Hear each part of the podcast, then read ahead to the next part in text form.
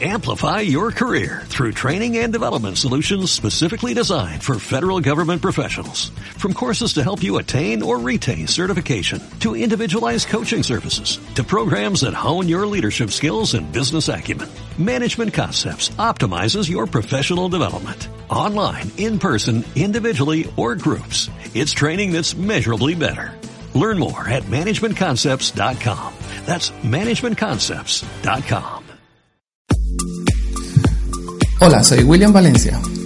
Bienvenidos al podcast Un Café con el CISO, donde cada 15 días estaremos hablando de riesgos laborales, lo más destacado en prevención de riesgos, legislación laboral, nuevas tendencias, casos prácticos, tips para mejorar en tu trabajo, liderazgo. Y tendremos algunos invitados que nos estarán compartiendo su experiencia y hablarán de temas específicos. El objetivo de este programa es llegar a darle un toque más real de la seguridad y en el trabajo en nuestro entorno, ya que muchos de los modelos utilizados son extranjeros y no son aplicados teniendo en cuenta la cultura latina. Debemos enfocar los esfuerzos para transformar esas debilidades en oportunidades a través de muchas herramientas que pueden ser utilizadas como el coaching, gamificación, prevención, entre otras. Sin más presentación, comencemos. Este primer programa conversaremos acerca de los nombres con los que comúnmente nos identifican los trabajadores, las características y cualidades que deben distinguir un buen líder y los errores más comunes a los que nos vemos expuestos en el desempeño de nuestro trabajo, aspectos con los cuales estoy seguro que algunos de ustedes se identificarán. Es importante resaltar que actualmente en Colombia la seguridad y salud del trabajo es considerada como un gasto y no como realmente es. Una inversión que se ve reflejada en los indicadores de la empresa. Lograr cambiar este chip está en manos de nosotros. Pero, ¿cómo podemos hacerlo?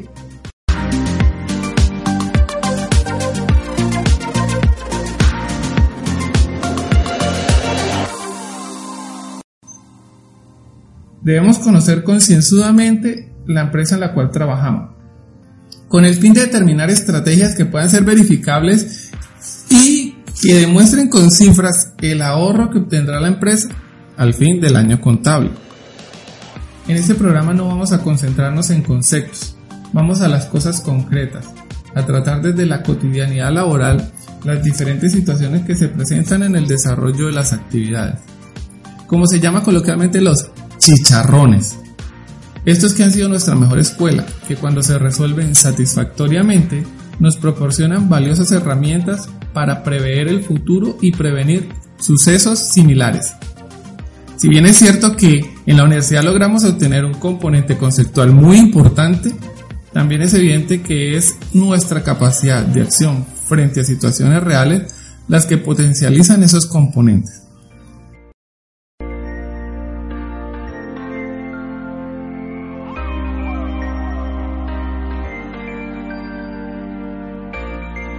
Entrando en materia, es importante señalar que en el campo laboral nos conocen con diferentes nombres. CISO, Segurito, HCE, CISOMA, entre otros.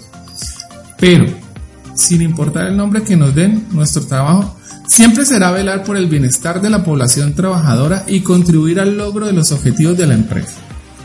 Ciertamente, un CISO debe destacarse por sus características y cualidades a nivel profesional y personal.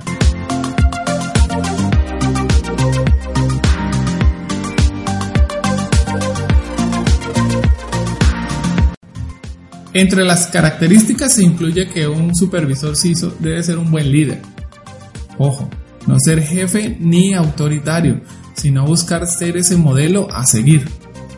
Un buen líder requiere equiparse de capacidades necesarias en cuanto al manejo del personal para resolver los problemas que se presentan diariamente, que en algunas ocasiones son más de carácter emocional que laboral, los cuales es necesario resolver de raíz para garantizar entendimiento y confianza. Con frecuencia las personas que se tienen a cargo quieren traspasar la barrera de la amistad y creer que pueden dejar de cumplir con los procedimientos o normas por ser amigos del CISO.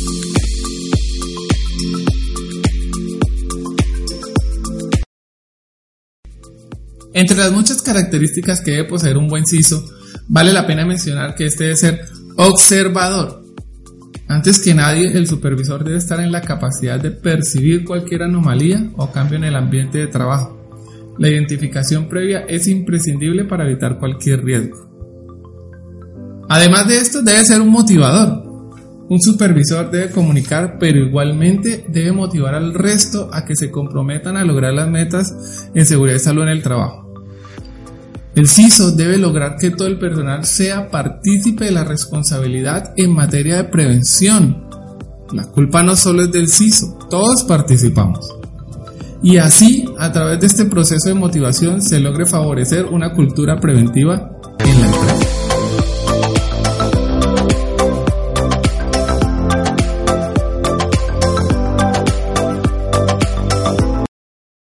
También debe ser metódico.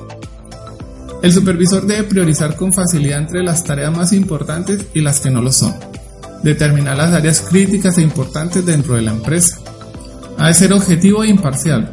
Ser una persona racional y que sepa dejar fuera de la ecuación cualquier factor emocional que pudiera entorpecer la labor. Igualmente debe poseer la capacidad de ser un buen comunicador. Es de vital importancia saber transmitir los mensajes con absoluta claridad y aunque es una destreza que no está al alcance de todos, un CISO la debe poseer, ya que esta claridad permite que el personal pueda cumplir con las metas y, objetivos propuestos al ser claros y entendibles. Hay otro aspecto importante a tener en cuenta en un CISO, la responsabilidad. Se debe despertar, acrecentar, perfeccionar y fortalecer una conciencia clara y exacta de la trascendente responsabilidad que en escala creciente habrá de corresponderle a lo largo de su carrera. Como integrante de los cuadros de mando de una organización y cuya razón es la protección de los bienes humanos y materiales de la empresa a la que presta sus servicios. La vida de los trabajadores está a nuestro cargo.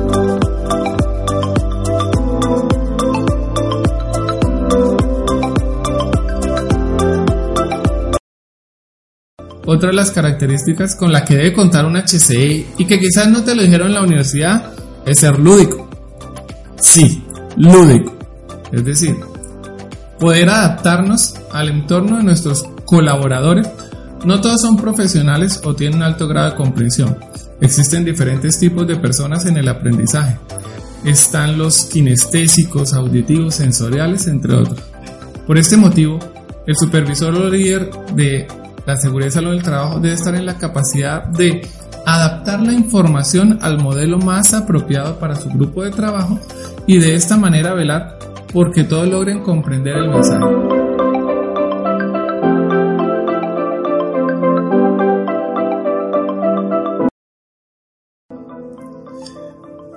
Para cerrar vamos a recordar las características de un buen CIS. Debe ser responsable, lúdico, metódico, buen comunicador y un observador. Recuerden amigos que en esta profesión debemos convertirnos en la persona que todos los subordinados van a confiar.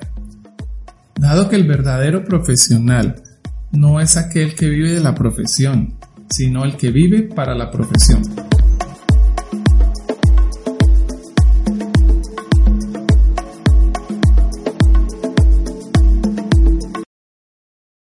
Conviene, sin embargo, advertir que a pesar de que el CISO posee varias cualidades, como ya las mencionamos, es propenso y suele cometer algunos errores. Podemos hablar de estos errores que se cometen de manera frecuente y que debilitan su gestión. Lo fundamental de estos errores es que generalmente se cometen una y otra vez y a veces basta con un solo error para que el más grandioso programa, plan o sistema de gestión falla. Muchas veces, si los errores son varios, el impacto negativo no se multiplica, sino que se potencia. Al mencionar esto, no es para demeritar o deteriorar el trabajo del personal de seguridad y salud en el trabajo, sino que en esta profesión muchas veces las razones fundamentales de la ocurrencia de los accidentes y enfermedades laborales se debe a alguno de estos errores, entre los cuales podemos mencionar Adoptar en lugar de adaptar. Los planes, programas o sistemas de gestión exitosos en un centro laboral no son talla única para centros de trabajo similares, pero lamentablemente en muchos casos es común el mal llamado copy-paste. Es decir, el programa o plan no es adaptado sino adoptado, esperando obtener buenos resultados. Y a veces, realizar este tipo de copias son los agravantes de las situaciones que se presentan. Este error se comete no solo en las pequeñas empresas donde la justificación principal es el presupuesto, sino en grandes corporaciones. Algunas de estas grandes empresas que sí tienen programas o planes originales Lamentablemente, aplican el programa o plan por igual a todos sus centros de trabajo, sin considerar los factores particulares de cada uno, incluidos los factores humanos. Tomar como referencia otros programas no está mal. Lo que se debe hacer es utilizar varias fuentes de información acreditada para crear una nueva fuente de información. Como mencionamos antes, el copy-pegue no funciona y además éticamente está mal visto.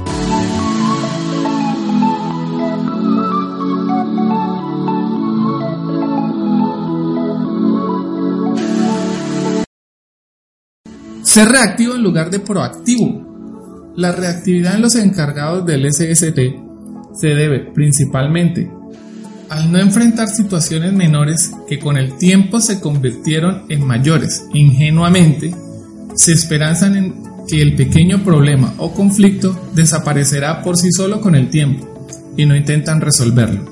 Al no estar preparados para las diferentes condiciones físicas, ambientales, sociales o emocionales que puedan presentarse, el problema se agrava y causa en ellos estrés, afectando su actitud y desempeño en la prevención y control de los riesgos laborales. Es fundamental no solo solucionar los pequeños problemas, sino anticiparse a los riesgos potenciales con cierto grado de predicción y actuar de acuerdo a ello. Hay que controlar los riesgos menores y buscar los riesgos ocultos viéndolos dentro del todo y tener un plan de respuesta. Asumir que los trabajadores saben lo que tú sabes. Esperar que los trabajadores sepan lo que sabes sobre seguridad y salud en el trabajo no solo es injusto, sino torpe. Esta asunción puede ser causa de graves riesgos laborales si les reclamas o criticas por ello.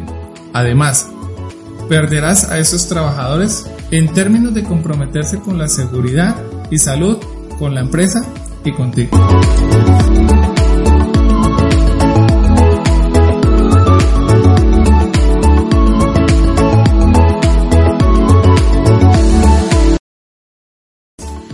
Recuerda que debes ser líder y modelo a seguir.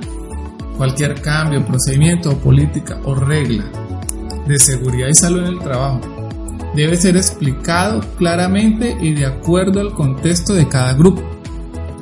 Recuerda que debemos ser lúdicos y adaptarnos a nuestros trabajadores para que logren comprender el mensaje. Pide la opinión e ideas a los trabajadores y mejora esas sugerencias haciéndoles conocer por qué lo hace. Buscar culpables en lugar de hechos. Esto sucede especialmente al realizar la investigación de accidentes o enfermedades laborales. Los supervisores olvidan que el objetivo principal de la investigación de los accidentes y enfermedades es prevenir otros similares, y lo importante es encontrar los hechos que los causaron. Y si se indaga a quienes participaron, es solo para prevención, no para culparlos. Si bien es cierto que es importante hacer saber a los trabajadores que ellos no están trabajando de manera segura o saludable, por el contrario, cuando ellos lo hacen bien, siguiendo los procedimientos debidos, es necesario hacer una retroalimentación positiva. La mayoría de los supervisores tienden a resaltar más lo negativo que lo positivo, lo cual es contraproducente, porque lejos de motivarlos a tener una conducta segura y saludable, lo, nos ven como los policías. No practica lo que predica. Las acciones realmente hablan más que las palabras cuando se trata del gerenciamiento de la seguridad y salud en el trabajo. La mayoría de veces el supervisor no está alerta de este error. No se da cuenta que no hay congruencia entre lo que se sabe y lo que hace. La acción de todas las personas influye en la mentalidad de los trabajadores, mucho más si se trata de la persona que los lidera. Se puede saber mucho sobre seguridad y salud y sacar pecho todo el tiempo y alardear de ello a los trabajadores. Pero si en la práctica no se cumple, se está tirando por la borda lo que se predica.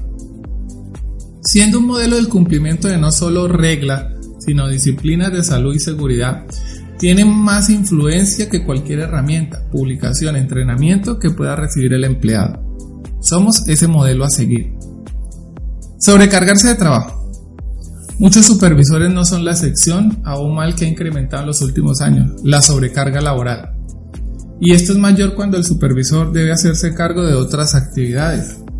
Los supervisores asumen esta sobrecarga de trabajo yendo en contra de lo que predican y sacrificando su tiempo personal y familiar, lo cual aumenta su grado de cansancio, estrés y probabilidad de cometer errores.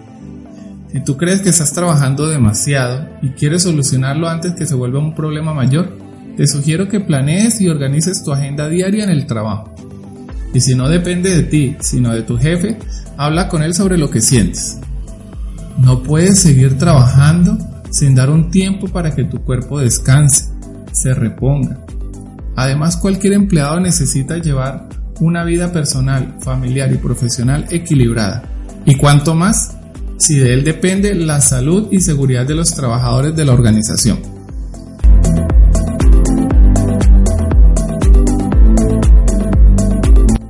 Este ha sido el tema de la semana. Por último, apreciados oyentes, les comparto la siguiente reflexión de Brian Tracy, gran orador público motivacional canadiense, quien afirma que todos los triunfadores están intensamente orientados a una meta, saben lo que quieren y se concentran resueltamente a alcanzarlo un día tras otro. Nuestra habilidad para fijarnos metas es la llave maestra para alcanzar el éxito. Amables oyentes, esto ha sido nuestro primer programa. Espero nos encontremos en una próxima. Quiero recordarles que el objetivo de este podcast es llevar un modelo más real de la seguridad y salud en el trabajo en nuestro contexto nacional y de alguna manera mejorar nuestras actividades al encontrar soluciones más precisas y enfocadas a la realidad. Espero que esta información les sea de mucha ayuda y no olviden dejar sus comentarios o solicitudes de algún tema en particular que desees que presentemos en este espacio. Hasta la próxima.